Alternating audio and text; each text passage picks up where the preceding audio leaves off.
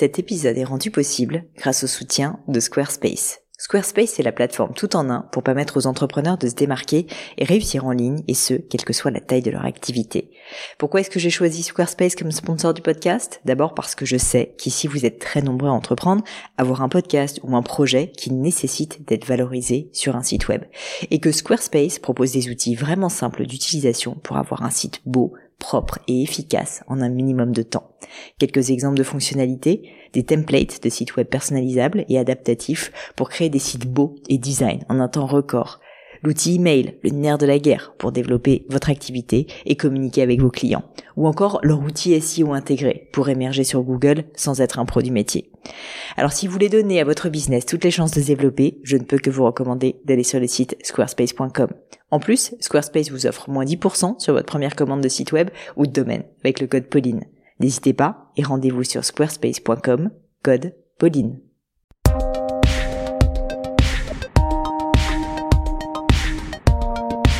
Mes chers amis, bonjour, ici Pauline Léniaud et vous êtes sur le gratin.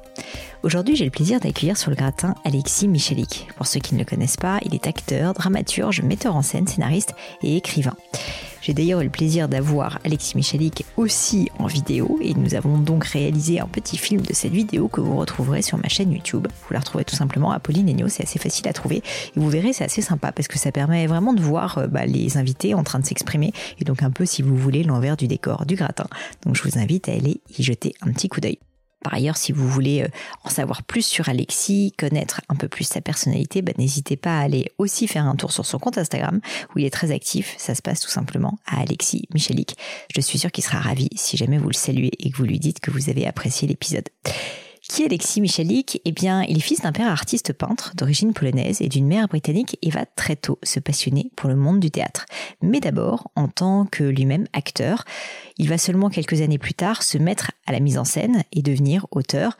Son premier livre, en tout cas sa première pièce, est Le porteur d'histoire, qui jusqu'à aujourd'hui est un énorme succès du théâtre français et je crois même que Le porteur d'histoire est encore joué à l'heure actuelle. Il va ensuite enchaîner avec un deuxième succès, Le cercle des puis évidemment le célèbre Edmond, qui est donc une réadaptation moderne de la pièce Edmond Rostand, Cyrano de Bergerac. Lors de la rentrée littéraire 2019, Alexis Michalik publie son premier roman intitulé Loin chez Albin Michel, une espèce de road movie vers l'Europe de l'Est, une quête des origines si vous voulez, où il va parler donc de son enfance et de sa vie. Vous l'aurez compris, Alexis Michalik, et c'est ça qui m'a intéressé, est à mi-chemin entre l'artiste et entre l'entrepreneur. Et d'ailleurs, dans cette interview, on a tout autant parlé de son processus créatif, de comment il avait eu les idées de ses pièces, de comment il les écrivait, de s'il avait la peur de la page blanche, mais aussi de toute la gestion derrière, de la création d'une troupe théâtrale, du management d'une troupe théâtrale, qui est loin d'être évidente, et de tous les autres sujets finalement beaucoup plus entrepreneuriaux qui sont liés à ce métier autour du monde du théâtre. Mais je ne vous en dis pas plus et laisse place à ma conversation avec Alexis Michalik. Et donc, euh, j'ai coutume de demander, Alexis, euh, qu'est-ce que vous prenez le matin au petit-déj en petit test de son? Le matin au petit-déj, j'ai un petit-déj extrêmement élaboré. Ah, rentrons dans le détail. Je pense que ça fait beaucoup partie de ma success story. Donc, euh, bah, ça tombe très bien, alors on en parle. Euh, le matin au petit-déj, euh, je fais une tartine de Volkenbrot toastée pendant 3 minutes avec euh, un petit peu de beurre un peu de fromage Alors, juste, juste, attention, Volkenbrot, c'est le pain allemand, de seigle, c'est ça un peu? Oui, voilà, qui en fait est idéal pour faire une tartine parce qu'il se coupe facilement au hmm. couteau une fois toasté. C'est le très brun. Très brun, plat. Très bon pour la santé aussi, si je me trompe pour la pas. Santé. En fait, il a le gros avantage d'être assez mauvais en tant que pain seul et donc quand j'ai du Volkenbrot à la maison, je ne termine pas la baguette. C'est pas mal. Voilà, c'est pas mal. Et après, euh, un peu de fromage frais, hmm. un, demi-avocat. D'accord. De la coriandre fraîche. Mhm. Parfois des petites graines, betterave, concombre. D'accord, c'est précis. Un œuf au plat, ah sous cuit, avec de la ciboulette. D'accord. Un petit peu de sel. Et voilà. Et vous mettez combien de temps euh, le matin à prendre votre petit déjeuner? Bah, je mets à peu près 5 minutes, euh, entre 5 et 10 minutes à le faire. D'accord. Et entre 5 et 10 minutes à le manger, donc voilà. Génial. Et c'est tous les jours? Tous les matins tous les matins. Euh, voilà, parfois, ce qui me prend le plus de temps, c'est quand j'en fais deux. Hmm. Hein, parce que y a, je suis pas tout seul au petit-déj. Mais sinon, euh, sinon c'est ouais, c'est imperturbable. J'ai arrêté le sucre il y a trois ans maintenant. Avant, je mangeais des céréales au chocolat avec du chocolat en plus. Hmm.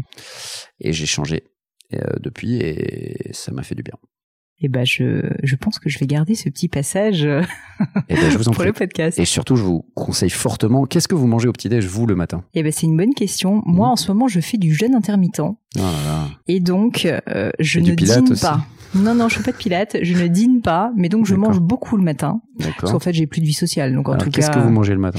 Eh bien, en ce moment, je suis pas mal, euh, je suis pas mal orientée protéines le matin, donc euh, des œufs très souvent, euh, de, des flocons d'avoine. Il m'arrive aussi assez souvent porridge. Je suis très porridge. Avec du sucre? J'en mets pas par dessus, non. Ça m'arrive. Juste des flocons d'avoine seul. Non, avec un fruit en général. Lequel? Ça dépend. J'aime beaucoup le kaki. Kaki. J'adore le kaki. Mais qu'est-ce que c'est que ce truc avec le kaki? Vraiment, je comprends pas. J'adore ça. Je trouve ça trop bon. Donc du kaki, j'aime bien les pommes aussi, euh, en toute mmh. simplicité. Pas de banane. Banane, ça m'arrive, mais rarement. D'accord, pas de miel. Ça m'arrive aussi du miel, mais j'en ai hmm. rarement chez moi parce que je, suis un peu une flemmarde au niveau des courses. L'avantage des flocons d'avoine, c'est qu'on m'en en prend plein, on les garde, on les stocke. Ouais, c'est sûr. Et puis ça n'a hmm. pas vraiment de goût non plus. Non, c'est pas faux. Surtout quand on les fait à l'eau comme moi. Bah mais ouais, bon. ça n'a pas de sens. Non, mais c'est vrai qu'il faut que je me mette à l'avocat. Euh... Bah, voilà, je vous, ai donné une, une je, recette. Hein. Je, vais réécouter, puis franchement, je pense que je vais me faire ça. C'est pas mal. C'est très très bon. Ouais, ça donne envie. Tout le monde a été convaincu en tout cas. Bon, Sauf et si en vous plus, êtes allergique à la et en plus, je crois. On peut parler de ça pendant une heure, ça me dérange ben, pas. Je pense qu'en fait, on va continuer la conversation. J'avais prévu que ce soit un test de son, mais je trouve ça très cool. Mais Alexis, vous me dites que vous avez arrêté le sucre. Je n'avais pas du tout prévu de vous parler de ça, mais pourquoi avoir arrêté le sucre Du coup, c'est pour augmenter votre niveau d'énergie? Ou c'est euh... En fait, euh, à la base, déjà, moi, je bois pas d'alcool. Donc, euh, je bois pas d'alcool depuis toujours. Et voilà, et je fume pas non plus. Et au moment où je me suis retrouvé il y a à peu près 3-4 ans euh, dans une situation où je suis monté sur une balance et je me suis dit tiens c'est marrant, j'ai jamais posé ce poids-là, euh, donc euh, voilà, je pesais un peu plus que d'habitude, que normalement quoi. Parce que là on vous voit, vous êtes méga fit quoi. Bah, là ça va, mais ouais, mais ça se voyait pas en fait de l'extérieur, mais je le voyais. Et puis je me suis dit qu'est-ce que je pourrais faire pour changer ça, pour perdre 3-4 kilos quoi. Et euh, ça faisait plusieurs fois que je lisais euh, des expériences de gens qui avaient tenté d'arrêter le sucre, euh, voilà, pour et que ça leur avait fait du bien. Donc mm. j'ai un peu tenté en me disant, bah, je vais essayer pendant un mois d'arrêter le sucre. Et en fait, euh, bah, ça a été une grosse révélation. Euh, et alors attention, soyons précis. Quand vous dites arrêter le sucre, c'est arrêter moi, le déjà, sucre rapide. C'est des sucres, c'est des sucres raffinés, quoi. Voilà, Tout ce qui est sucré, c'est-à-dire euh, les les pâtisseries, les desserts, le chocolat, le sucre, quoi. Le miel, tout, ce qui est sucré, le miel, tout ça, quoi. Ne mm. garder que les fruits, en fait. Et les et les sucres lents, évidemment, les pâtes, tout ça, ça y a pas de problème. Je continue. Mm. Mais voilà, moi, je moi j'avais l'habitude d'être très sucré. Je mangeais du sucre le matin, je mangeais un dessert à chaque repas, je mangeais un goûter à 16 heures on vit en France, les pâtisseries, tout ça. J'étais en plus à l'époque avec une, une, une, pâtissière. Ah, ça aide pas. Donc ça aide pas non plus. Et voilà, j'ai arrêté. en fait, au bout d'un mois, je me suis rendu compte que non seulement j'avais perdu 3-4 kilos, mais qu'en plus, euh, j'avais énormément d'énergie mmh. et que et que ça me faisait du bien et que et après je suis plus jamais retourné au sucre. Donc là ça fait 4 ans, c'est ça vous disiez? Ça fait ouais 3 ans, je pense 3 3 4 ans, je sais pas exactement mais euh, après je suis pas un ayatollah non plus, c'est-à-dire que évidemment si quelqu'un m'amène un gâteau fait maison, je vais goûter un anniversaire tout ça. Mais je sens maintenant dès que je mords dans le gâteau à quel point c'est sucré quoi. C'est marrant hein. Voilà. Bah écoutez, c'est parfait. Je suis ravie d'avoir commencé cette conversation comme ça. J'avais pas, j'avais pas prévu, mais c'est top. Mais on sent du coup, euh, bah et ça m'amène euh, à parler du, du reste parce qu'on sent du coup que vous êtes quelqu'un qui fait les choses en entier. Mhm. J'en profite parce que je suis tombée euh, en faisant mes petites recherches sur vous sur une phrase euh, que j'ai trouvée intéressante parce que justement on sent que vous êtes entier aussi euh, dans, dans votre manière de, de vivre. Euh, J'ai lu, alors vous allez me dire si c'est vrai, que vous disiez un jour, plus qu'artiste, je me vois comme entrepreneur. Le meilleur moment, c'est de me plonger dans une nouvelle aventure. Ouais. Et ça me parle parce que moi aussi je suis entrepreneur, mhm. que j'ai plein d'entrepreneurs qui nous écoutent et donc je voulais comprendre qu'est-ce que vous vouliez dire par là. Est-ce que vous pourriez élaborer sur ce sujet? Je pense que euh, si on fait de une espèce d'échelle avec un artiste, euh, l'artiste total d'un côté et l'entrepreneur total d'un côté, on a une espèce de d'aiguille de, qui va de quelque chose de, pas du tout commercial à quelque chose de très commercial. Concrètement, euh, L'entrepreneur, c'est quelqu'un qui, qui d'une part, a envie d'un travail en équipe, hein, qui aime le travail en équipe, qui aime qu'il y ait du monde autour de lui, qui aime pas être seul, en fait, euh, et qui a envie que l'expérience se passe bien aussi, que tout le mm. monde soit content, et qui a cet esprit d'entreprise un peu euh, paternaliste, hein, et qui a conscience que euh, pour que cette entreprise fonctionne, il faut que ça marche. Hein. Si, si, si on fait un spectacle et qu'il y a personne dans la salle, eh ben le spectacle s'arrête et les gens, on a perdu de l'argent et ce sera plus difficile d'en faire un deuxième. Et j'ai quand même cette notion-là assez forte depuis le premier spectacle où j'ai envie que les gens soient contents, euh, moi qui aime profondément le théâtre et ça c'est mon ADN le théâtre je suis vraiment j'ai grandi avec le théâtre etc euh, j'ai pas du tout une vision du théâtre qui est euh, qui est poussiéreuse ou qui est ennuyeuse etc et c'est un cliché que j'essaye de combattre euh, par mes créations hmm. et dès le début dès mon premier spectacle que j'ai amené à Avignon ben je me suis confronté à Avignon le off hein, et aux règles du off à savoir euh, que dans le off, en fait, il faut remplir sa salle, sinon le spectacle s'arrête, quoi. Sinon, on a perdu de l'argent et on, ce sera plus difficile d'en faire un autre après. Et donc, il faut remplir la salle et donc il faut que le spectacle, le bouche à oreille du spectacle, soit suffisamment fort pour pouvoir continuer à avoir des gens dans la salle. Et on apprend beaucoup de choses à Avignon. C'est vraiment un concentré d'apprentissage euh, très rapidement. Et voilà. Et mon premier Avignon, j'avais 22 ans, c'était en 2005, et, euh, et je me suis dit, ben, j'adore cet endroit. C'est une sorte de jungle républicaine où tout le monde est au même niveau, où effectivement, peu importe d'où on vient, on a tous la possibilité d'aller chercher euh, les moyens de faire un Avignon, et ensuite, ben, ça n'est qu'au mérite, euh, ça n'est que, qu'à la qualité du spectacle et qu'à sa, sa, sa capacité à être populaire. Mm. Et voilà, et donc euh, j'ai commencé à faire du théâtre populaire dès, dès le premier Avignon, je pense. C'est hyper intéressant parce que j'adore cette idée justement de dire, en fait, vous faites pas juste quelque chose finalement uniquement pour vous-même, mais vous le faites pour un public. Vous le faites pour servir. Vous le faites pour partager à beaucoup de monde. Est-ce que euh, vous pourriez me dire, peut-être dans ce cas, que ça soit au niveau du alors ce que je veux dire, je parle en tant qu'entrepreneur au niveau du produit, euh, c'est-à-dire euh, le, la pièce en mhm. l'occurrence ou le ou l'œuvre. Est-ce que c'est au niveau du produit que ça se fait majoritairement, donc le fameux bouche à oreille Il faut juste que ça soit une bonne pièce. Est-ce que ça se fait aussi autour de quand même toute la communication, tout le marketing autour? Est-ce que ça se fait C'est un coup de chance?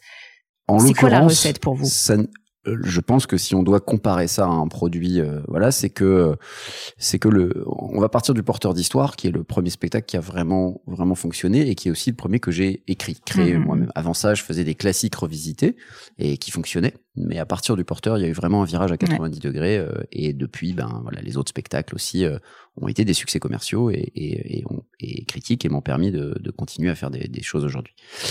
Je pense que ce qui a fait le succès du porteur, c'est euh, que c'est un théâtre euh, de lisière, je dirais.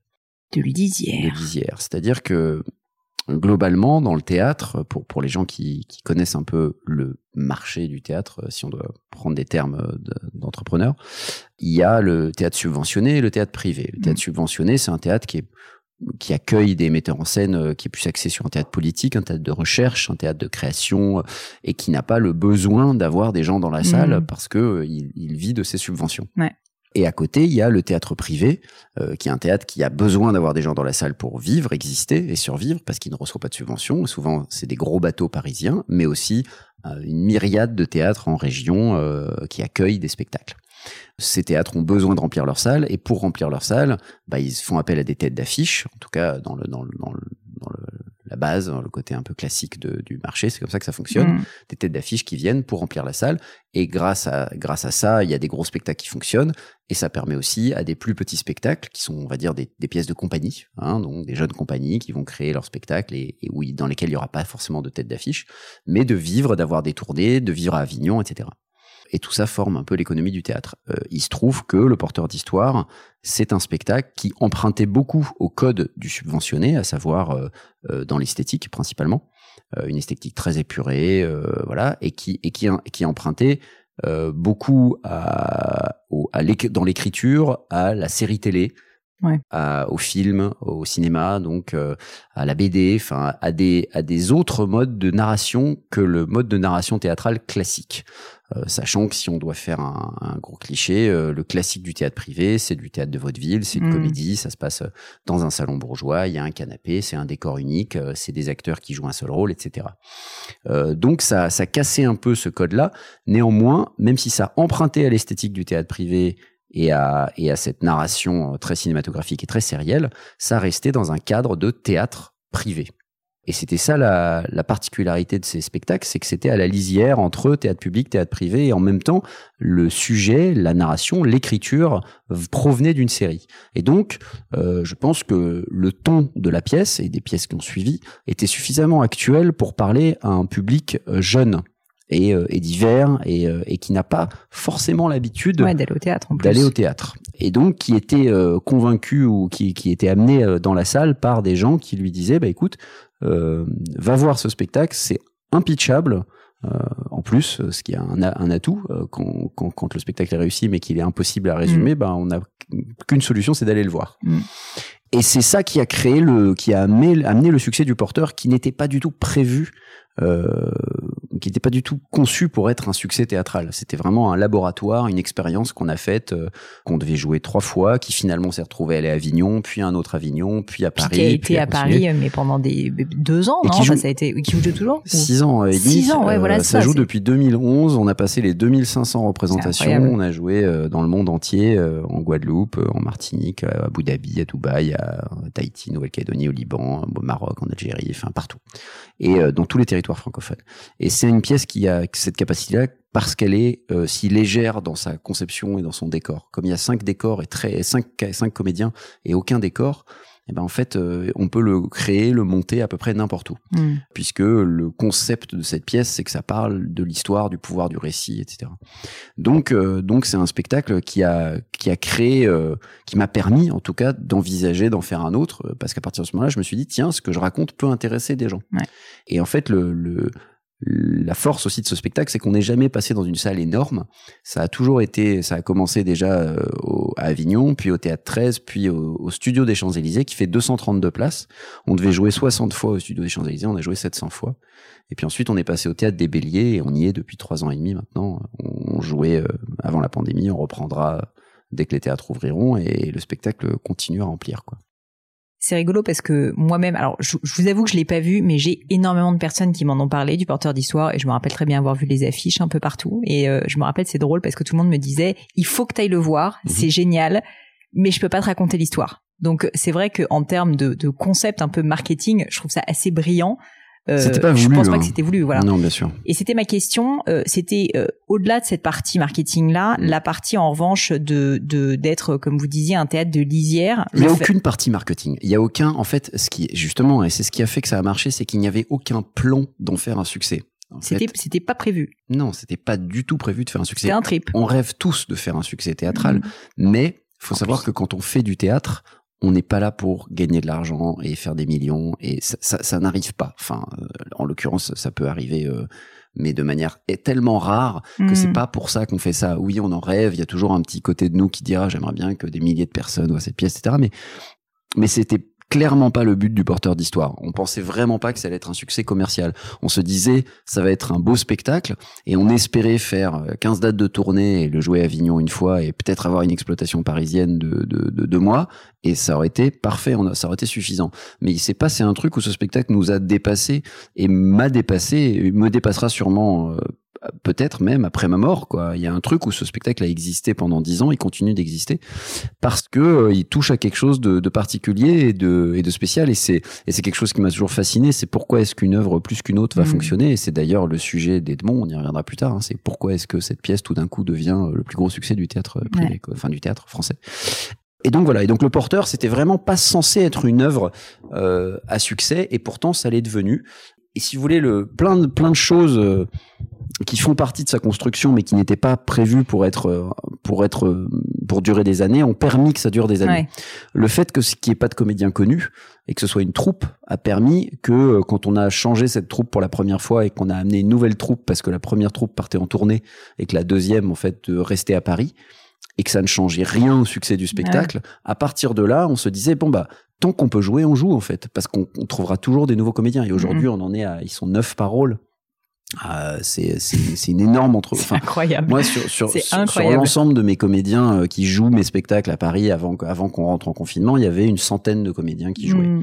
euh, en alternance tous ces spectacles parfois qui jouent dans un ou dans deux spectacles ça dépend et ça a été et voilà et c'est quelque chose qui a pas été prévu mais comme on a cette âme d'entreprise, alors je suis pas tout seul, hein, j'ai aussi mes producteurs, Benjamin Belcourt et Cabitor, qui m'accompagnent depuis le début, qui sont des amis, etc.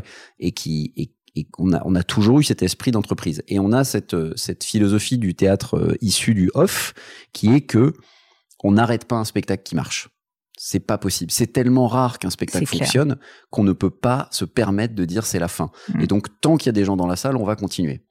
Et ça a été notre philosophie depuis euh, les débuts du succès du porteur et, ça le sera toujours. Il y a quelque chose de tant qu'on tant qu'on a encore des gens dans la salle et qu'on n'est pas en train de perdre de l'argent, bah on continue, on le prolonge, on, on, on, tient. Ça fait bosser des acteurs, ça fait bosser des gens, ça fait ça fait bosser des techniciens, ça fait bosser des, costumiers euh, et puis ça fait des spectateurs heureux et c'est super.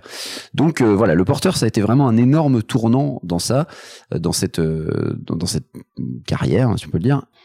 Et à partir de là, euh, c'est poser la question de qu'est-ce que je fais après le porteur? Bah, c'est ça, parce que reproduire un tel succès, c'est quand même loin d'être évident. J'imagine qu'il y a quand même une petite pression qui se met sur les épaules. Bon, pression et non pression, parce que du coup, vous avez peut-être moins besoin de gagner votre vie, mais à l'inverse. Si, si, euh, si. Non, moi, moi, c'est pas le problème de gagner ma vie. Gagner ma vie, ça, ça me fait pas, c'est pas un problème. Moi, je d'un milieu, euh, je viens d'un milieu relativement modeste et c'est pas, c'est pas, ça me fait pas peur, en fait. Je, c'est pas pour ça que je fais ce métier. Hmm. Non, la pression, elle venait plutôt du côté euh, enfermé dans un succès. C'est-à-dire, j'avais un peu peur du syndrome coup de chance. Et puis, et puis que si je refais un spectacle derrière, que les gens disent, c'est pas mal, mais bon, ça vaut pas le porteur. Mm. Et effectivement, le porteur a été tellement un truc, euh, euh un raz de marée euh, au niveau des retours critiques, au niveau de, de des, des, retours du public. Ça, ça, ça, a provoqué tellement des réactions fortes et viscérales. Et encore aujourd'hui, hein, vraiment, encore aujourd'hui, les publics qui, qui, sortent de la salle, et alors que la pièce joue depuis dix ans.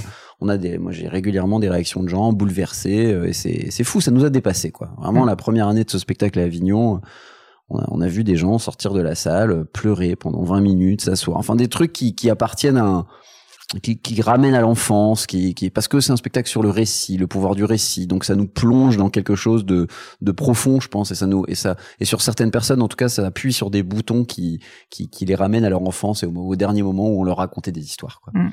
Et ça, et ça stimule beaucoup le pouvoir de l'imaginaire. Et donc après ça, il y avait le côté comment est-ce que je continue à faire quelque chose? Comment est-ce que en fait je fais un spectacle en ne trahissant pas complètement cette, ce concept, cet univers un peu que j'ai commencé à créer avec le porteur euh, et que les gens auxquels les gens se sont référés, c'est-à-dire euh, voilà cette, cette, simplicité dans les décors, euh, ces comédiens qui, qui jouent tous les rôles, cette troupe vraiment de comédiens euh, qui alternent les rôles et dans laquelle il n'y a pas de star, il n'y a pas de tête d'affiche, il y a juste des bons comédiens au service d'un spectacle.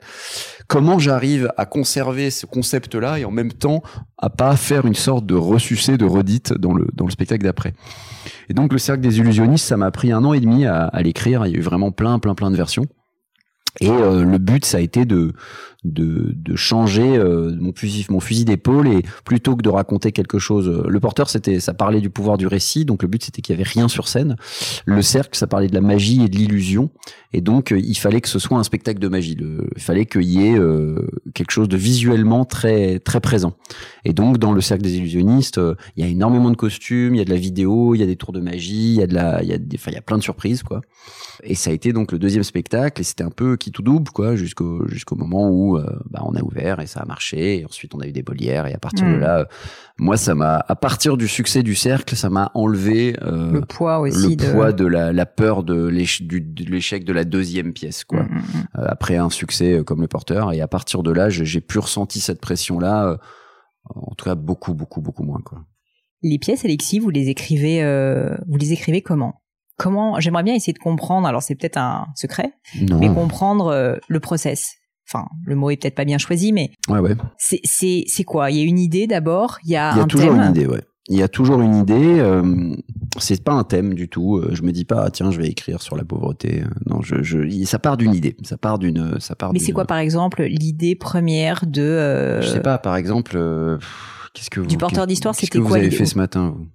Moi, ce matin, j'ai bossé dans ma boîte de joaillerie. J'ai fait des ah, réunions. vous avez une boîte de joaillerie. Ouais. D'accord. Et c'est quoi? C'est quelque chose que vous euh, que vous si vous avez vous créez des bijoux?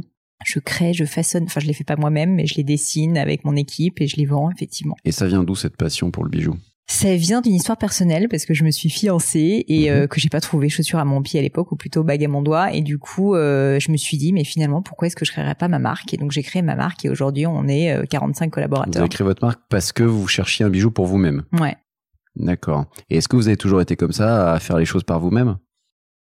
Euh, j'ai toujours eu un naturel assez entrepreneur. Donc j'ai toujours eu des rêves et j'ai toujours eu aimé euh, les, les, les, rendre concrets. D'accord.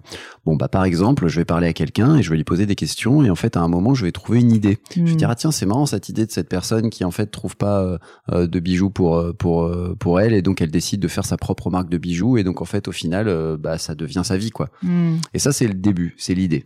Hein, c'est le possible. Et là, je vous ai parlé euh, trois minutes. Bien sûr. Mais évidemment que si je vous parle une heure, je vais avoir, plein d'autres idées. Très bonnes idées. Et souvent, euh, soit je vais parler à des gens, soit je vais vivre des choses moi-même, soit je vais lire quelque chose sur Internet, soit je vais euh, ouvrir un bouquin et tout d'un coup, et grâce à cette aujourd'hui cette espèce de, de façon Wikipédia de, de chercher l'information, souvent on commence à s'intéresser à quelque chose quand on est curieux, en tout cas, et ça nous amène à autre chose et à autre chose et à autre chose. Le cercle je me permets, ouais, j'allais vous dire le cercle des illusionnistes. Bah, par exemple, le cercle, ça vient d'une anecdote sur Robert Houdin, euh, euh, qui est un, qui est un magicien du 19e siècle que j'ai lu sur un site internet, euh, comme quoi il avait été envoyé en Algérie dans les années 1850 pour montrer aux Algériens, aux populations rebelles, que la France avait une magie plus forte que celle de leurs marabouts locaux.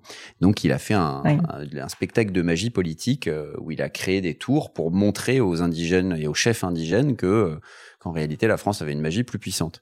Je me suis dit ah c'est passionnant ça et j'ai commencé à me renseigner sur sur Robert Houdin, j'ai lu sa biographie et puis j'ai découvert qu'il avait un théâtre à Paris qu'il avait créé et que ce théâtre 20 ans après sa mort avait été racheté par Georges Méliès.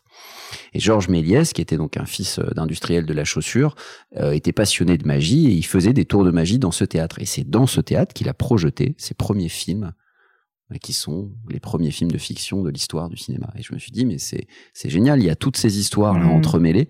Il faut que j'arrive à trouver un moyen de raconter toute cette histoire dans une pièce, en, en, en les entremêlant avec euh, une histoire euh, fictionnelle qui va me permettre de faire les ponts entre les deux. Et ça, c'est le début, c'est l'idée. Et après, l'idée, tout le monde en a, tout le monde a des idées tout le temps. Euh, chacun, on demande à quelqu'un, t'as pas une idée de film? Tout le monde a toujours une idée. Ah bah tiens, tu sais que ma cousine, il lui arrivait un truc de dingue, etc. Le plus dur, c'est de prendre cette idée et d'en faire un produit fini. Bien sûr. Et c'est en ça que consiste le cœur du travail de créateur ou d'auteur ou de raconteur d'histoire, on va mm. dire. C'est de, c'est d'arriver déjà à faire le tri entre toutes ces idées, c'est-à-dire d'arriver à, à, à, à se dire bon ça c'est une bonne idée, mais bon peut-être plus tard et puis de voir quand il y a une idée qui revient, qui revient, qui mm. revient, on y repense, on dit ah, mais quand même elle serait bien cette idée et puis ah tiens et puis en fait euh, tant qu'elle revient, plus plus elle revient, plus on commence à penser à d'autres choses autour de cette idée-là et puis un jour, eh ben ça y est, on a une histoire, euh, on a une fin, on a un début, on a un milieu. Je prends des notes évidemment, je nourris toutes ces idées et puis à un moment, il se passe quelque chose euh, soit dans ma vie parce qu'on me propose un truc ou parce que j'en ai envie qui va faire que je vais dire ok c'est le moment de raconter cette histoire. Mm. Et c'est là que la deuxième partie du travail commence, c'est-à-dire euh, prendre cette histoire et soit en faire un roman, soit en faire une pièce, soit en faire un film, soit en faire une chanson, soit en faire une comédie musicale ou n'importe quoi d'autre. Mmh. Euh, voilà. Moi, le, la particularité, c'est que je maîtrise un peu tous les maillons de cette chaîne, puisque je suis auteur, metteur en scène et parfois acteur, et etc., etc. Donc du coup, euh, forcément, euh, j'ai cette espèce de vision globale et, et j'ai toujours des idées en tête dans des petits tiroirs et qui sont à divers stades de maturation et que j'arrose régulièrement. Et à un moment, je me dis tiens, j'ai envie de raconter celle-là. Et c'est comme ça que ça s'est passé pour la majorité de mes histoires. Mais c'est ça qui est assez formidable et en, en, en, ça aussi que ça rejoint, comme vous disiez au début, enfin comme on en parlait, euh, le, le côté entrepreneur, c'est avoir une idée, une idée, la rendre concrète et la montrer au monde également, c'est-à-dire en fait en faire quelque chose euh, qui soit vu et on l'espère apprécié d'un public. Donc c'est sûr que de ce point de vue-là, c'est très proche. Mais dans la deuxième partie de cette phrase dont on parlait, si je la redis, c'est j'ai aussi des idées d'entrepreneuriat. Hein. J'ai aussi parce bah, que finalement être metteur en scène, euh, oui, ça c'est plus de la création, mais j'ai aussi des idées de me dire ah tiens ça ça ferait une super entreprise, ah, ça ça fait un machin. J'ai un, j'ai un restaurant à Montpellier avec euh, avec un associé. Enfin j'ai aussi des trucs qui qui touchent pas du tout à l'artistique. Mais justement, c'est ça que je trouve intéressant, c'est que vous disiez entrepreneur, le meilleur moment c'est de me plonger dans une nouvelle aventure. Donc en mhm. fait, on sent qu'il y a un peu ce côté éclectique, à vouloir un peu toucher à tout. Et c'est ce que vous disiez, vous êtes euh, tout autant artiste que euh, donc euh, écrivain, que aussi metteur en scène et puis et, et, acteur. Donc on a envie de faire un peu de tout, quoi. Oui, mais même il y a un truc où j'ai pas de snobisme, c'est-à-dire que maintenant que j'ai touché à un peu tout ça, quoi, il y a ce côté où je me dis ah tiens, ce serait génial de faire une app pour euh, là, ma dernière idée, c'était quoi? C'était de faire une app de chef à domicile. Et ça n'existe pas. Il n'y a pas d'app euh, hmm. pour euh, pour. En ce moment, en plus, ça serait utile. Bah, c'est parfait en fait. Tous les chefs sont au chômage. Bon bah venez à la maison et cuisinez. Hmm. Ce sera super ça. Bon et donc on commence à y réfléchir. On regarde un peu, mais bon évidemment c'est pas mon boulot quoi. Et ça, il y en a plein des idées comme ça. Ah, tiens, on devrait faire un resto vraiment basé sur les tartines. Euh, parce que bah, voilà, c'est ce que je mange le matin. Euh, Plus la recette a été révélée ou en public là, ah donc euh, c'est fini. Ah, c'est pas grave, il y aura d'autres recettes quoi. Enfin voilà, ce genre de ce genre de truc euh, et ça pas forcément autour de la bouffe. Hein, ça peut être. il y a pas longtemps, je me suis dit tiens, j'ai envie de faire le Netflix du théâtre. Euh, j'ai envie de faire une plateforme vraiment avec euh, tout un contenu autour du spectacle vivant où on pourrait retrouver à la fois les, les spectacles de la comédie française des années 60, euh, les grands spectacles d'Ariam Nouchkine, de Peter Brook, de voilà et il n'y a pas il y a pas de plateforme actuellement pour ça. Donc ce serait ce serait un bon projet et eh ben euh, moi je suis partante pour en parler parce que lancer des projets je trouve ça plutôt cool. Et, euh, et ça passe pas mal par l'équipe quand même. Vous euh, comment vous organisez justement? Parce que quand on fait autant de trucs en même temps je peux mhm. imaginer que c'est pas mal d'être bien entouré. Mhm. vous parliez de vos producteurs mais c'est pour ça quand je vous posais la question du, du, de l'écriture du livre je disais ben comment ça se passe? J'ai compris que ça vient pas mal de vous quand même. Mais après la suite qui est aussi quand même très importante ça j'imagine que vous êtes plus entouré. Oui enfin le livre justement c'est une expérience à part que que j'ai pas. Euh... Vous n'avez pas délégué pour l'instant. Non, que j'ai pas délégué, mais surtout que où je me suis confronté à, à la solitude de l'écrivain et que c'est pas vraiment un truc que j'aime beaucoup quoi. Hmm. Moi, j'aime j'aime la troupe, j'aime quand il y a des gens autour et donc effectivement que ce soit du théâtre ou du cinéma, c'est génial parce qu'on s'entoure d'une équipe. Euh, et parce qu'on dirige une équipe et j'adore ça et euh, oui j'aime choisir mes acteurs euh, j'aime j'aime choisir les, les, les, chefs de poste artistiques avec qui je vais travailler. Euh, je suis assez fidèle en général, euh, mais bon, des fois, je change. En tout cas, au théâtre, euh, oui, il y a d'abord bah, le rapport avec les producteurs, qui va faire un dialogue, qui vont faire un dialogue sur l'histoire et, sur comment elle peut évoluer. les rapports avec le, la salle de théâtre aussi. et puis ensuite, ça va être les comédiens. Et puis ensuite, ça va être le, le la chef costume, mmh. le, la scénographe, le enfin voilà, ceux qui s'occupent des lumières, des musiques, etc., etc. Et puis au cinéma, il va y avoir encore plus de postes à, à pourvoir.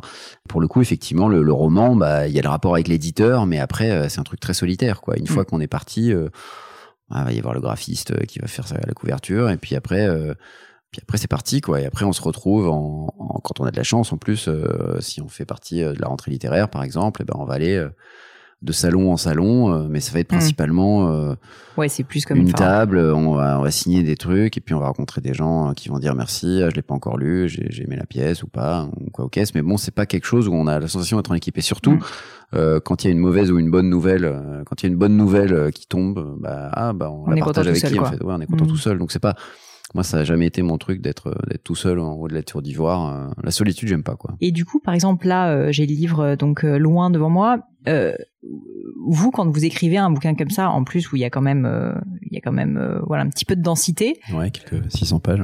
Vous faites les choses tout, tout seul, j'ai compris, puisque c'est une écriture. Mais du coup, quelle est votre manière de l'aborder? C'est-à-dire que ça va être six mois, je m'enferme. Trois ans plutôt. Trois ans, je m'enferme. Mais c'est pas je m'enferme. Mais c'est pas je m'enferme, c'est ça la question. Est-ce que c'est six mois, je m'enferme, ou est-ce que c'est trois ans et je le fais, mais j'ai d'autres activités en parallèle, j'ai besoin quand même de me nourrir d'autres choses. C'est plutôt ça. Euh, ouais, c'est plutôt ça. En fait, euh, le vrai problème du, de, de l'écriture d'un livre, pour moi, c'est que ça prend plus de temps déjà que l'écriture d'une pièce ou d'un scénario. Euh, il y a plus de mots, il y a plus de. Et puis, on, quand on quand on écrit une scène de théâtre et que c'est pas génial, on se dit bon, on verra avec les acteurs. Quand on écrit une, scène dans un dans un chapitre de roman bah, il faut que je le réécrive quoi. Donc, il y a, y a pas de. voilà, c'est c'est ma responsabilité. Donc, ça prend plus de temps, c'est plus exigeant et puis c'est plus solitaire aussi. donc effectivement, euh, ça a été trois ans, euh, mais pendant que je préparais mon film, pendant que je mm. préparais des pièces, pendant que ceci, pendant que cela. Et, euh, et en fait, j'utilisais principalement des moments où j'étais isolé, seul, à l'étranger, par exemple, et où je savais que pendant dix jours, j'allais être coincé dans une ville à rien faire, avec pas d'amis. Et donc, bah voilà, j'en profitais pour dire bon, bah c'est parfait, je vais passer six heures à écrire et je vais, je vais bosser sur mon, sur mon, sur mon roman et ça va avancer. Donc, en général, quand je suis en tournage en tant qu'acteur et que et qu'on m'envoie dans un pays lointain, c'est plutôt mon éditeur est content parce que ça veut dire que je vais pouvoir me concentrer sur un bouquin. Mais euh, voilà, à la suite de, de loin, qui s'est quand même qui a quand même bien marché, euh, etc., qui s'est bien vendu. Donc euh, évidemment, tout de suite, Abba Michel m'a dit bah vas-y, en, en refaisant un deuxième. Et je leur ai dit mais j'ai j'ai pas envie, enfin j'ai pas d'idée déjà là, et puis surtout j'ai pas le temps, et puis j'ai d'autres choses à faire. Et puis si ça vient évidemment, mais mais mais là pour mmh. l'instant non. Et Et c'est que et c'est que je vois que euh, ma priorité n'est pas euh, n'est pas là-dedans parce que je vois le temps que ça prend euh, et plus somme de théâtre. C'est un plaisir l'écriture quand même pour vous ou c'est plutôt une souffrance ou L'écriture c'est un plaisir a posteriori. Hmm. on est on prend pas le plaisir quand on écrit. on prend le plaisir quand on a fini un chapitre et qu'on est trop content parce que ça y est, on est allé au bout de, de ce truc et on l'a sorti et on est trop content de l'avoir sorti. Il existe en soi, le moment où on écrit n'est pas le moment où on prend son pied. Alors que le moment où on joue, c'est le moment où on prend son pied. Le moment où, on met en scène, parfois, c'est le moment où on prend son mm. pied. Parce qu'on fait ça ensemble. Le moment où le moment où on écrit, euh, bon bah, on écrit quoi. Est-ce qu'on peut parler d'Edmond? Bien sûr, ouais. Quand même. Edmond, ça a été le troisième spectacle. Donc après le porteur et le cercle, le, en fait le succès du porteur et du cercle ont permis à Edmond de se créer. C'est-à-dire que sans le porteur et le cercle, Edmond n'aurait jamais vu le jour au théâtre. Pourquoi? Parce que c'était un gros pari. Parce que c'était 12 acteurs sans tête d'affiche euh, au théâtre du Palais Royal, qui a une salle de 700 places, et que euh, c'est facile a posteriori de dire ah, c'est sûr que ça allait marcher, mais non, c'était pas du tout sûr, et, et ça et ça et ça entraîne des lourdes conséquences économiques d'avoir 12 comédiens et un spectacle en costume. Donc c'était un gros pari qu'ont fait euh, Francis Nani et Sébastien Zopardi, directeur du théâtre du Palais Royal, et euh, évidemment mes producteurs aussi, euh, Benjamin Belcourt et. Et à la base c'était un film que je voulais faire. J'écrivais un scénario pour Légende Production. Et ce film, on a essayé de le monter pendant trois ans, on n'y est pas arrivé parce que personne ne voulait le faire, quoi. Personne ne voulait mettre des sous dedans. Et un jour, euh, j'ai dit. Et pourquoi bah, les gens voulaient pas mettre des sous dedans? Parce, que trop compliqué, parce que c'est quoi euh, Parce que ça parle du théâtre, qui est pas un sujet hyper populaire euh, pour les pour des, des, spectateurs de cinéma, etc. Enfin, pour plein de raisons. Et puis, euh, et puis un jour, je suis allé voir le enfin, je, suis allé à Londres voir quelques spectacles et parmi ces spectacles, il y avait Shakespeare in Love monté au théâtre. Et je me suis dit, tiens, mais c'est ça qu'il faut faire. Il faut faire Edmond mmh. au théâtre d'abord parce que je me suis rendu compte que. Puis vous aviez plus de légitimité là-dedans tout de suite, peut-être aussi. Ouais, mais mais surtout que je me suis dit tiens c'est marrant le, la pièce est super hein, Shakespeare in Love, mais le problème c'est qu'on vient revoir le film. Le film a tellement marché mm. qu'on vient revoir le film. Alors que si ça avait été juste un spectacle, ça aurait été un succès phénoménal. Et je me suis dit tiens c'est marrant Edmond en fait il faut que ça soit une pièce d'abord. Et c'est là que j'en ai parlé à mes producteurs qui m'ont dit oui, oui bonne idée vas-y fais-le. Et donc on a fait Edmond au théâtre et ça a été évidemment un succès euh, énorme. Euh, et voilà, très très gros succès. Et, grâce à ce succès, euh, bah en fait, euh, tout d'un coup, les distributeurs, etc., sont arrivés en disant mais en fait, faudrait peut-être en faire un film. Euh, allons-y, faisons-le quoi. Et c'est pour ça que j'ai eu la chance de pouvoir faire Edmond au cinéma après l'avoir fait au théâtre. La différence pour vous en tant que réalisateur et en tant que metteur en scène, elle est elle est énorme. Est-ce que vous pourriez nous dire, euh, pour les personnes qui connaissent pas bien ces deux métiers, pour vous, euh, en tant que directeur dans les deux cas, quelle est euh, la différence de rôle, de pression peut-être aussi? Alors moi j'ai pas vraiment ce truc où plus la machine est grosse plus j'ai la pression. C'est-à-dire que j'aime autant faire un spectacle avec trois acteurs et vraiment pas de décor dans mon coin que un film comme Edmond avec 300 figurants etc. Mais la différence elle est dans la façon de raconter, dans dans dans le dans la taille de l'équipe, dans le budget, dans le dans les conséquences évidemment, euh, dans les conséquences économiques, dans la liberté qu'on qu'on qu'on s'octroie. Le théâtre étant quelque chose qui est très organique pour moi, très naturel, euh, donc je suis tout de suite chez moi sur un plateau de théâtre et c'est un c'est un langage en fait la, la, la mise en scène théâtrale, euh, c'est un langage, la mise en espace, la façon dont on raconte quelque chose euh, en, en, en dirigeant des acteurs, en amenant de la musique, en amenant de la vidéo, en amenant ça, ça c'est une façon, c'est des outils qu'on utilise pour avoir un langage théâtral. Et c'est un langage dans lequel je me sens très naturel alors que le cinéma, bon voilà, j'ai été beaucoup comédien pour les tournages de télé ou de ciné, donc je, je connais très bien l'outil, mais euh, mais c'est une autre façon de raconter, c'est une autre façon d'utiliser euh, les outils qu'on a à notre à notre portée, euh, en scindant, le, je veux dire, on, on raconte pas chronologiquement, on mmh. tourne de manière différente. parfois, en fait, on peut imaginer quelque chose d'assez incroyable, mais il faut il faut trouver le moyen de le mettre par à l'image, quoi. Je veux dire, il peut y avoir des effets spéciaux, mais il faut penser au plan, il faut arriver à. C'est tout un langage différent. Et évidemment, ce que ça comporte en commun, la mise en scène de théâtre et la mise en scène de cinéma, ben c'est qu'il y a une histoire à raconter, euh, il y a des acteurs à diriger, et puis euh, et puis il y a un rythme à avoir. Euh, la grosse différence aussi entre le théâtre et le cinéma, c'est euh, qu'au cinéma il y a des, un coût beaucoup plus important lié au temps. C'est-à-dire que quand on quand on monte un, un, un film, chaque heure est comptée. Ouais. Et euh, quand on quand on fait une journée de tournage, euh, on a on va avoir mettons tout d'un coup 200 figurants et un décor et une lumière, etc. Et là il faut tourner et on a deux heures pour faire notre séquence. Mmh. Et si on la fait en deux heures, tout va bien. Mais si on commence à dépasser, c'est là que les ennuis commencent. Parce que ben ça va coûter cher, cher, cher. Et plus on dépasse et plus euh, et plus le réalisateur va se retrouver un peu en porte-à-faux avec la production, plus euh, il aura le directeur de production va dire bah en fait euh, on n'a plus les moyens pour faire cette scène là ou cette ou celle-ci ou il va falloir faire des coupes, il va falloir trouver un moyen intelligent. Donc le réalisateur plus il arrive à gérer son temps, plus il va avoir de liberté. Euh, au contraire d'un metteur en scène de théâtre où c'est pas très grave, il a deux mois de répète, euh, enfin voilà, il peut dépasser quelques heures, hein, c'est pas si grave quoi. Mm. Ça coûtera pas aussi cher euh, ça, que ça coûtera pas plus cher que la salle de répète quoi. Ah Donc il y a vraiment cette cette conscience permanente dans le dans le cerveau du réalisateur de il faut que je finisse ma journée à l'heure.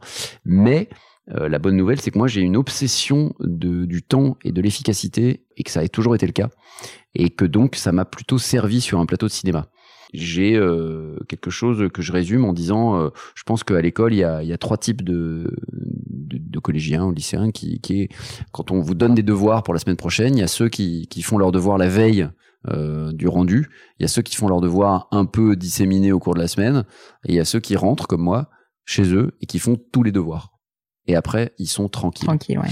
Et moi, ça a toujours été ma philosophie et ma façon de fonctionner. C'est pas quelque chose qu'on m'a imposé, c'est quelque chose que qui était évident pour moi. Fais d'abord les choses que tu as à faire et après tu auras du temps. Et en faisant ça, en fait, ben, euh, on est évidemment plus productif parce que euh, parce qu'on produit plus efficacement, plus rapidement et qu'on a conscience de d'abord devoir abattre le travail le plus important avant de pouvoir en profiter. Hmm. Mais comme tout le monde n'a pas ce caractère, ben parfois on doit se battre contre sa nature qui est plutôt de délayer et, et globalement quand même les gens ont plutôt tendance à, à procrastiner. Et euh, c'est un peu le mal du siècle, je pense. Donc ça fait tout de suite la différence quand on a quelqu'un qui fait les choses immédiatement. Oui, bien sûr. C'est un excellent conseil, c'est évident.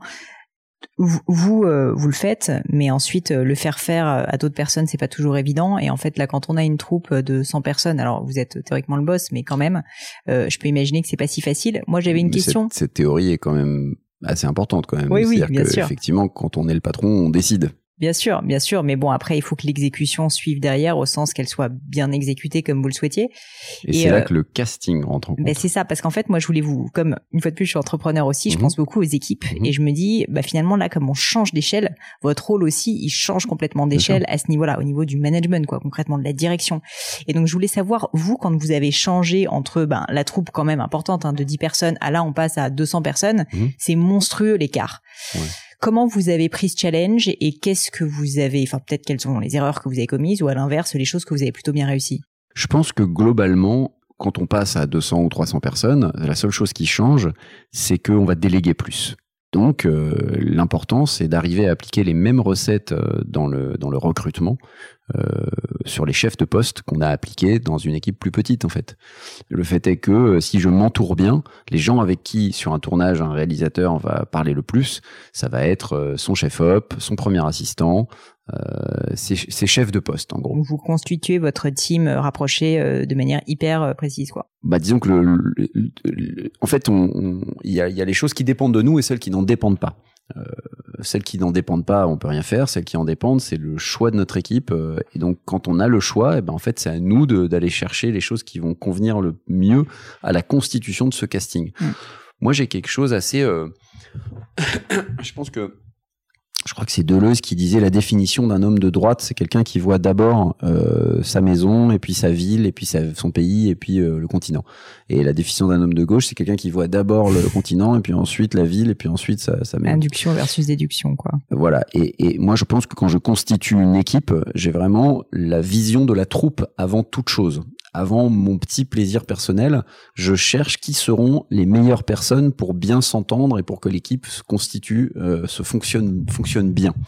Et j'ai vraiment cette vision d'ensemble. Et j'ai ce truc, euh, euh, il y a un truc qui fait partie de moi, par exemple, quand je vais au restaurant, je supporte pas que des gens prennent le même plat je trouve que c'est un non-sens d'aller au restaurant et de dire bah moi je vais prendre les lasagnes, bah moi aussi, moi aussi. Bon bah ok d'accord, bah, dans ce cas-là restons à la maison.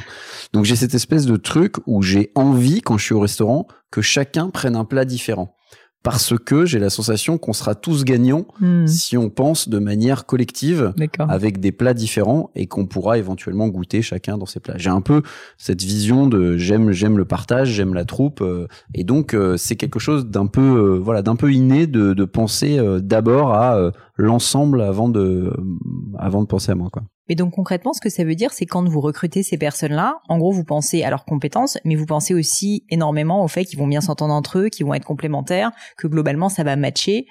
Oui, et, c'est aussi la façon dont je dont je dont j'écris mes spectacles, parce qu'il n'y a pas de stars dans mes spectacles. Il y a que des acteurs qui ont des rôles équivalents. Hmm. Il n'y a pas des acteurs qui ont un super rôle et d'autres à côté qui viennent pour une scène.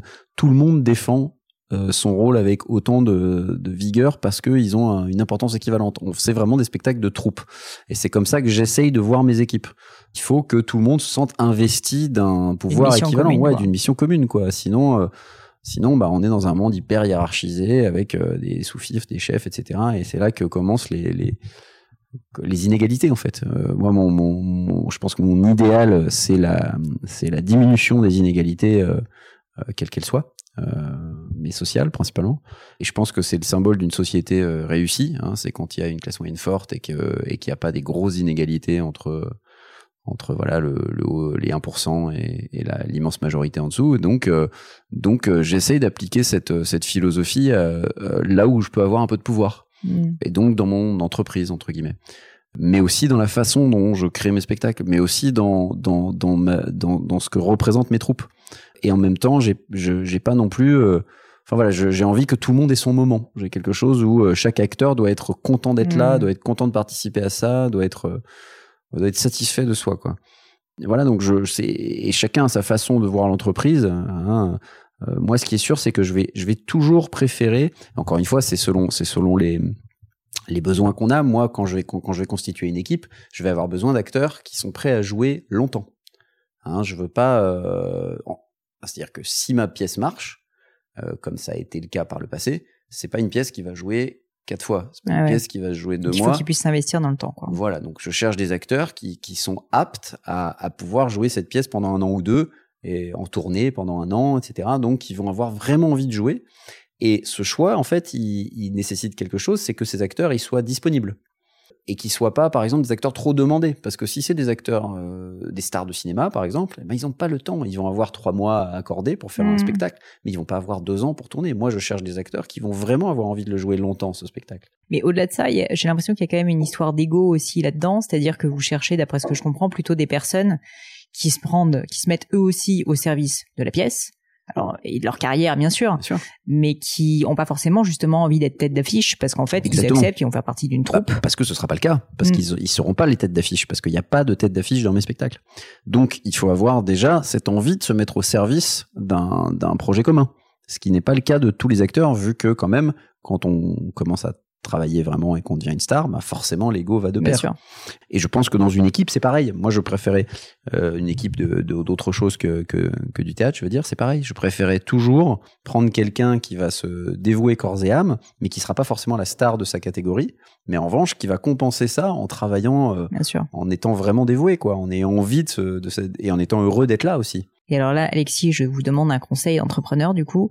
Comment est-ce que vous repérez ça? Parce que c'est quand même loin d'être évident ben par exemple, euh, c'est un, un, petit milieu le théâtre, donc forcément, euh, quand, quand j'ai envie de travailler avec quelqu'un, bah, je, je, vois, euh, je demande autour de moi, alors il est comment, elle est comment hmm. dans le travail. Ouais, donc recommandation, bouche à Recommandation de, tu peux y aller les yeux fermés, hmm. il a bossé pendant deux ans, il est super, il s'entend hyper bien avec tout le monde. Qui s'applique aussi au monde du business, hein, je tiens juste à dire.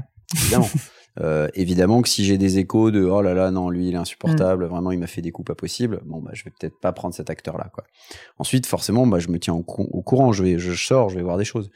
Et puis on, le sent aussi. On le sent dans le dans, dans aussi dans la dans, dans la rencontre, on le sent la façon dont la personne euh, parle de ses projets, de ce qu'il a, de parfois simplement il a pas envie d'y aller parce qu'il a pas envie de se mettre au service de quoi. On sent aussi si ça fait euh, s'il bosse sans arrêt, euh, s'il vient d'accepter un tournage pendant trois mois, bon, ouais, ça va être difficile quoi. Ça va être compliqué quoi. On sent si euh, ça fait un an qu'il a pas bossé, alors là il a vraiment envie d'y aller quoi. Donc ça c'est la motivation de quelqu'un qui a pas qui a pas bossé depuis un an, elle va être forcément très forte quoi. Et puis puis voilà, et puis puis ensuite on se dit je sais pas, il y a, y, a y a, un feeling aussi. Il y a un feeling de euh, comment il va s'entendre avec les gens. Est-ce qu'il a, un, est-ce qu'il a un gros ego? Est-ce qu'il est colérique? Est-ce que ceci? Est-ce que cela? Et puis après, bah, je fais une lecture tout simplement, et la lecture se passe. Et, il faut que ce soit évidemment un bon comédien. Donc c'est là que intervient l'étape euh, artistique, quoi. Donc, euh, mais je veux dire, il y en a plein des bons comédiens. Hein. Mmh. Vraiment, il y a beaucoup de bons comédiens, et, et, un, et un comédien peut se révéler à travers une équipe et une expérience. et ça, ça arrive plein de fois, quoi. Alors j'ai, j'ai la chance de pas avoir j'ai jamais viré quelqu'un quoi. J'ai jamais eu ce truc de me dire ok je, suis, je suis mécontent de mon choix, je m'en sépare. Parce qu'aussi on est dans un contexte euh, différent avec le théâtre que dans une entreprise euh, où on embauche quelqu'un, c'est dit, etc. Où euh, au bout d'un moment ils arrêtent quand ils veulent. Ah Et un acteur qui est pas heureux, bah en fait il va arrêter de lui-même. Il vous est arrivé de par contre recruter quelqu'un, enfin je sais pas si on dit recruter pour un acteur, mais trouver quelqu'un et le faire progresser parce qu'en fait, il était peut-être pas au niveau totalement au départ et finalement vous avez réussi à le faire grandir. Alors la, la, la, question niveau, elle est très, euh, ça s'applique pas trop au hmm. théâtre hein, bah, parce que c'est pas, pas, pas, très objectif quoi. Il y a des hmm. bons acteurs, des mauvais acteurs. On peut pas dire euh, bah, voilà c'est un bon acteur, un mauvais acteur. C'est selon le goût de chacun. Néanmoins, euh, il y a des acteurs qui arrivent, on va dire, plus ou moins préparés euh, au, au premier jour de répétition. Parfois, euh, un acteur va arriver au premier jour de répète et il est prêt à jouer. Il a pour une reprise de rôle, j'entends. Euh, il est prêt à jouer. Euh, vraiment, il a bossé comme un dingue. Euh, il ou elle d'ailleurs, hein, évidemment. Il connaît déjà ses déplacements, il connaît déjà tout ça, et c'est du gâteau. Et je me dis bon bah c'est super, il va rouler. Et parfois un acteur arrive au premier jour de répétition et il a vraiment pas assez bossé et clairement bon bah là il va falloir aviser, il va falloir travailler plus quoi. Ça va être plus de travail pour les autres en fait mmh. surtout parce que lui au final à la première il va jouer et il sera très bien il y a des acteurs qui, euh, ouais, qui étaient hein, vraiment à la ramasse euh, jusqu'au dernier jour et, et ça fait euh, des années qu'ils jouent, la pièce et tout se passe bien. Alexis, le temps passe et on n'a pas du tout évoqué tous les sujets que je voulais, mais c'est pas grave. Je veux quand même vous poser une question. C'est qu'est-ce qui a fait que vous êtes tombé dans le monde du théâtre? C'est certainement évident, mais c'est quand même tellement peu fréquent aujourd'hui. L'amour de la littérature. Enfin, qu'est-ce qui fait qu'à un moment donné, on se met à écrire des pièces? Moi, j'ai grandi à Paris déjà, donc j'ai eu cette chance-là euh, d'être exposé à la culture euh, très tôt. Parents euh, m'amenaient au théâtre, euh, m'amenaient à la bibliothèque, m'amenaient au cinéma. Euh, donc moi et mon frère, donc on a on a eu cette cette éducation là où on était, on avait ouais, une culture et j'ai grandi aussi avec une culture anglo-saxonne, ce qui fait que je j'ai vu beaucoup de films anglais et de télé anglaise et tout ça qui ont qui ont beaucoup aussi modelé mes goûts et on n'avait pas de télé chez nous donc j'ai pas du tout été euh, dans une culture franco-française quoi. Et je pense que euh, cette mixité cette euh, cette ce choc de deux cultures c'est souvent ce qui crée l'inventivité et l'originalité.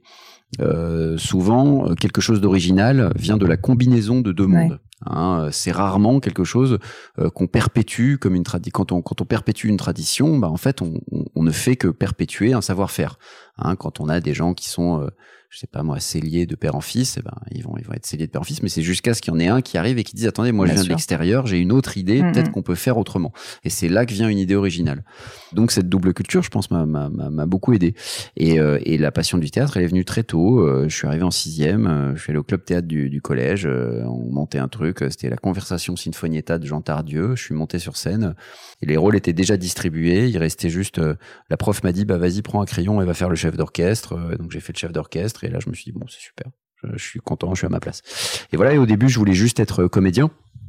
Et puis ben j'écrivais aussi euh, depuis l'adolescence et puis euh, ben en fait tout ces tout ce que je faisais a fini par trouver sens quoi très tôt vraiment très tôt euh, mon premier spectacle c'était Roméo et Juliette monté par Irina Brook dans lequel j'ai joué et sa façon de mettre en scène de créer un groupe d'amener de l'inventivité d'avoir l'autorisation de euh, de, de, de, de, prendre une scène et de partir complètement ailleurs, je me suis dit mais oui c'est incroyable, on peut faire ça au théâtre. En fait, on peut s'amuser avec le mmh. théâtre.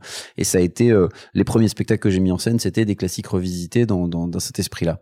Et puis un jour, euh, voilà, en même temps, j'ai découvert le théâtre de Wajdi Mouawad. Euh, moi, je pensais qu'on vraiment euh, les classiques suffisaient et que l'écriture contemporaine théâtrale ça servait à rien. Et puis un jour, je me suis dit, bah non, mais en fait, on peut, on peut faire quelque chose de shakespearien, on peut faire quelque chose d'ample aujourd'hui au théâtre. Et c'est comme ça que je me suis mis à écrire pour le théâtre.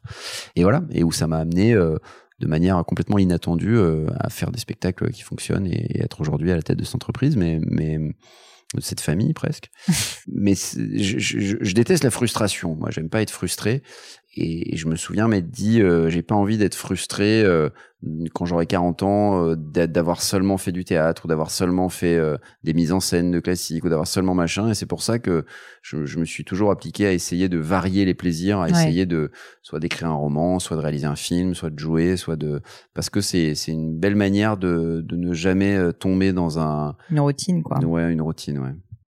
Alexis, je termine toujours l'interview par euh, ce que j'appelle le crible du gratin. C'est des petites questions un peu personnelles, je vous préviens. Bon, en mhm. même temps, on a commencé par parler de nourriture et de et de votre petit déj, donc euh, ça peut mhm. être, pas être beaucoup plus personnel que ça. Oh, si si. Il y en a une que j'aime bien poser, c'est est-ce qu'il y a une erreur, un échec ou un moment de doute que vous auriez vécu et, euh, et dont vous pourriez nous parler et qu'est-ce que vous en avez tiré comme enseignement?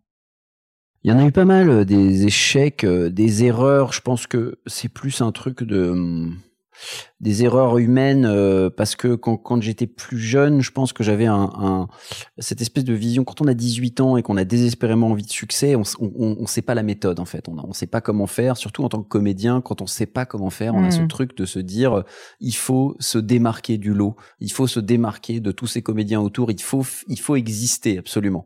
Et quand on a envie d'exister, bah parfois on se dit euh, que la méthode pour exister, c'est euh, soit d'être un peu un connard ou d'être un peu voilà ce qu'il faut, c'est qu'on se souvienne de nous plus que euh, plus que qu'on soit banal quoi. Et en fait c'est une erreur euh, parce que parce qu'en réalité euh, c'est les gens qui sont sympas et qui sont et qui bossent dur etc qui vont travailler en fait. Je dis pas que j'ai été horrible mais mais mais ça a pu me traverser moi j'étais justement plutôt scolaire plutôt au premier de la classe à apprendre mes textes, à arriver à l'heure, etc. Et, et, je me suis posé la question, mais est-ce que c'est comme ça qu'il faut faire? Est-ce qu'il faudrait pas que je Comment je sors du lot, quoi? Et c'est une erreur, hein, évidemment, hein, pas du tout. En fait, euh, il faut juste s'appliquer, travailler, euh, se remettre en question, etc.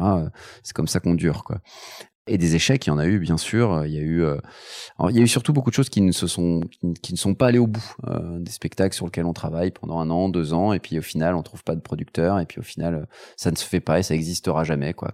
Ou des films, pareil, euh, des films. un film que j'avais écrit, qu'on avait, qu'on avait, que j'avais coécrit avec mon ami Benjamin Valicourt et qu'on essayait de monter absolument. Et puis au final, on n'a on a jamais réussi à le monter. et finalement, j'ai fait Edmond et ça a été tant mieux mais bon, c'est le karma, quoi. Je me dis, c'est pas grave, ça existera pas, j'en ferai un autre. Je pense que c'est toujours euh, plus fort d'être capable de se dire, c'est pas grave, je vais faire autre chose. C'est pas grave, je vais faire un autre projet.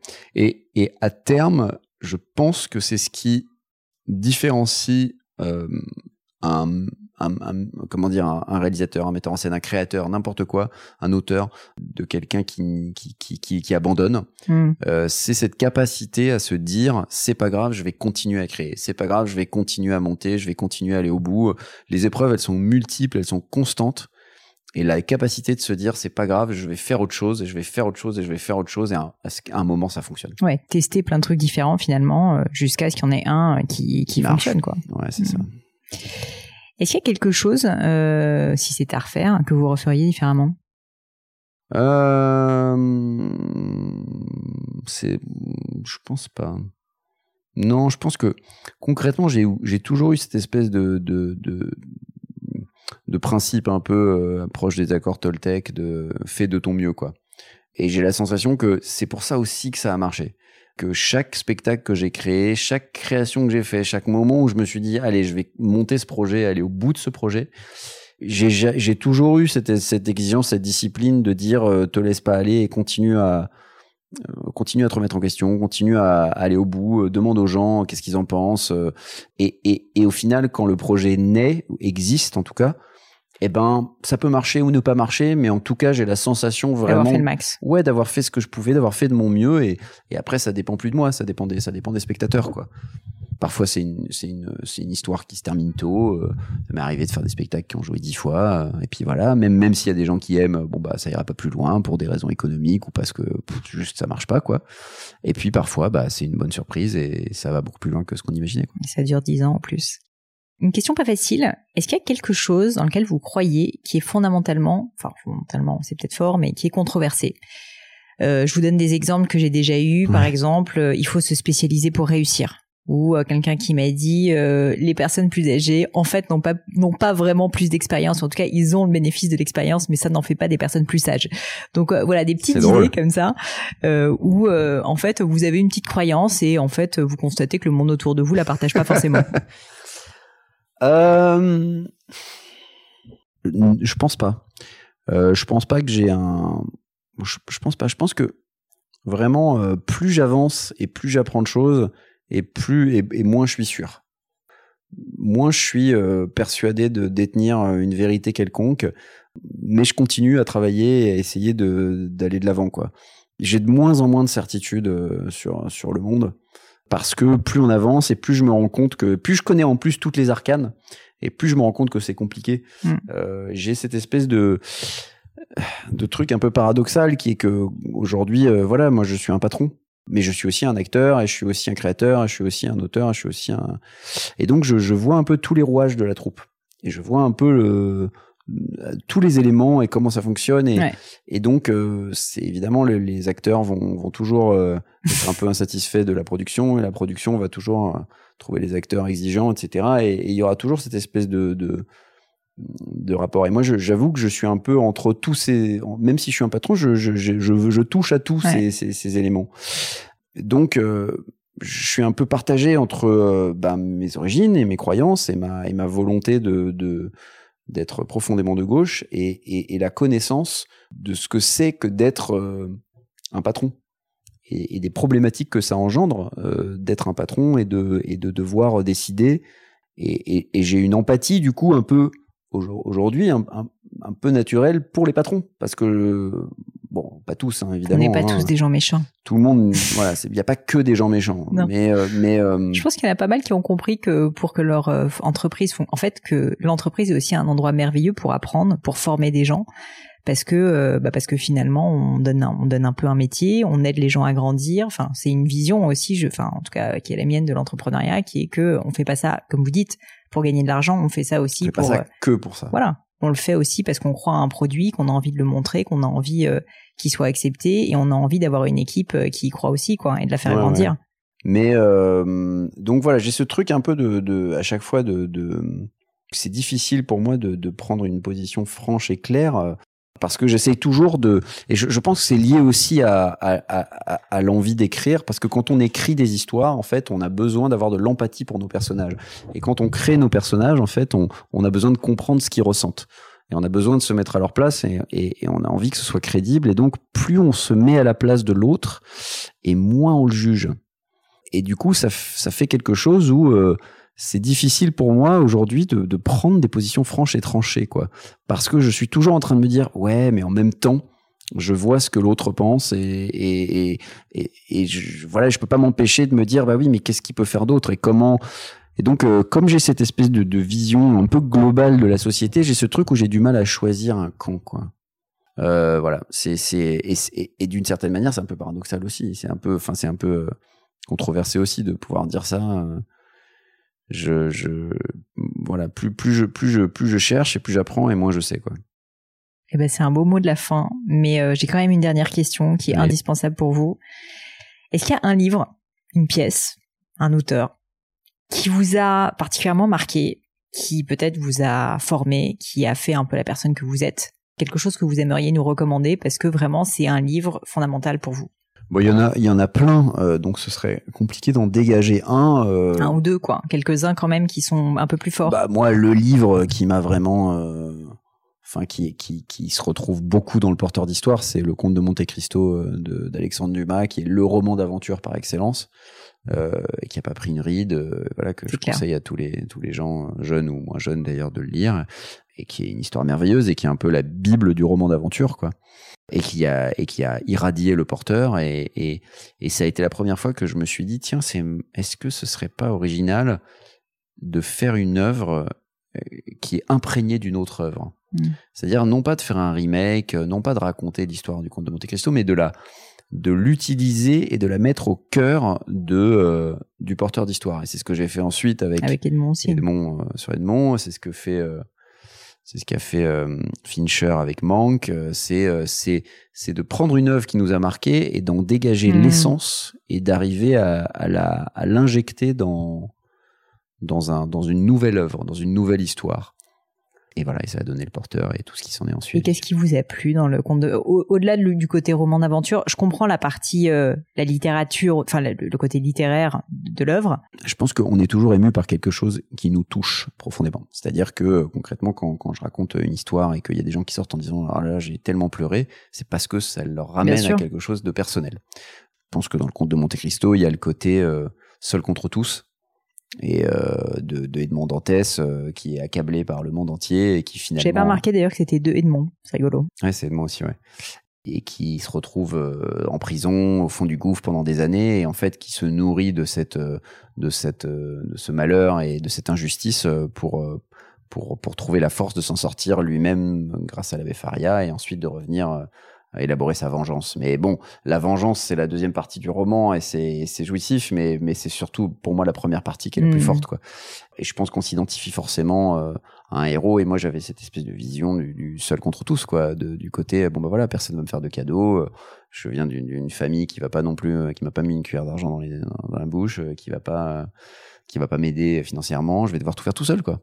Donc il y avait cette identification comme comme à Cyrano, je pense, et, et c'est voilà, on, se retrouve toujours un peu dans le dans dans dans, certains héros euh, qui nous parlent et, et ça a été euh, et ça a été une inspiration, je pense. Eh ben merci pour tous ces partages, euh, Alexis. si on veut vous retrouver, si donc on veut, alors en ce moment pas trop voir de pièces, je peux imaginer, malheureusement. Mais si jamais on veut vous suivre sur divers réseaux, sur oh bah divers lieux, qu'est-ce qu'on fait? On se met sur Instagram surtout, c'est ça? Ouais, ouais, même si je publie pas grand chose, hein, mais, euh, voilà, comme ça, ça fait toujours plaisir. C'est tout.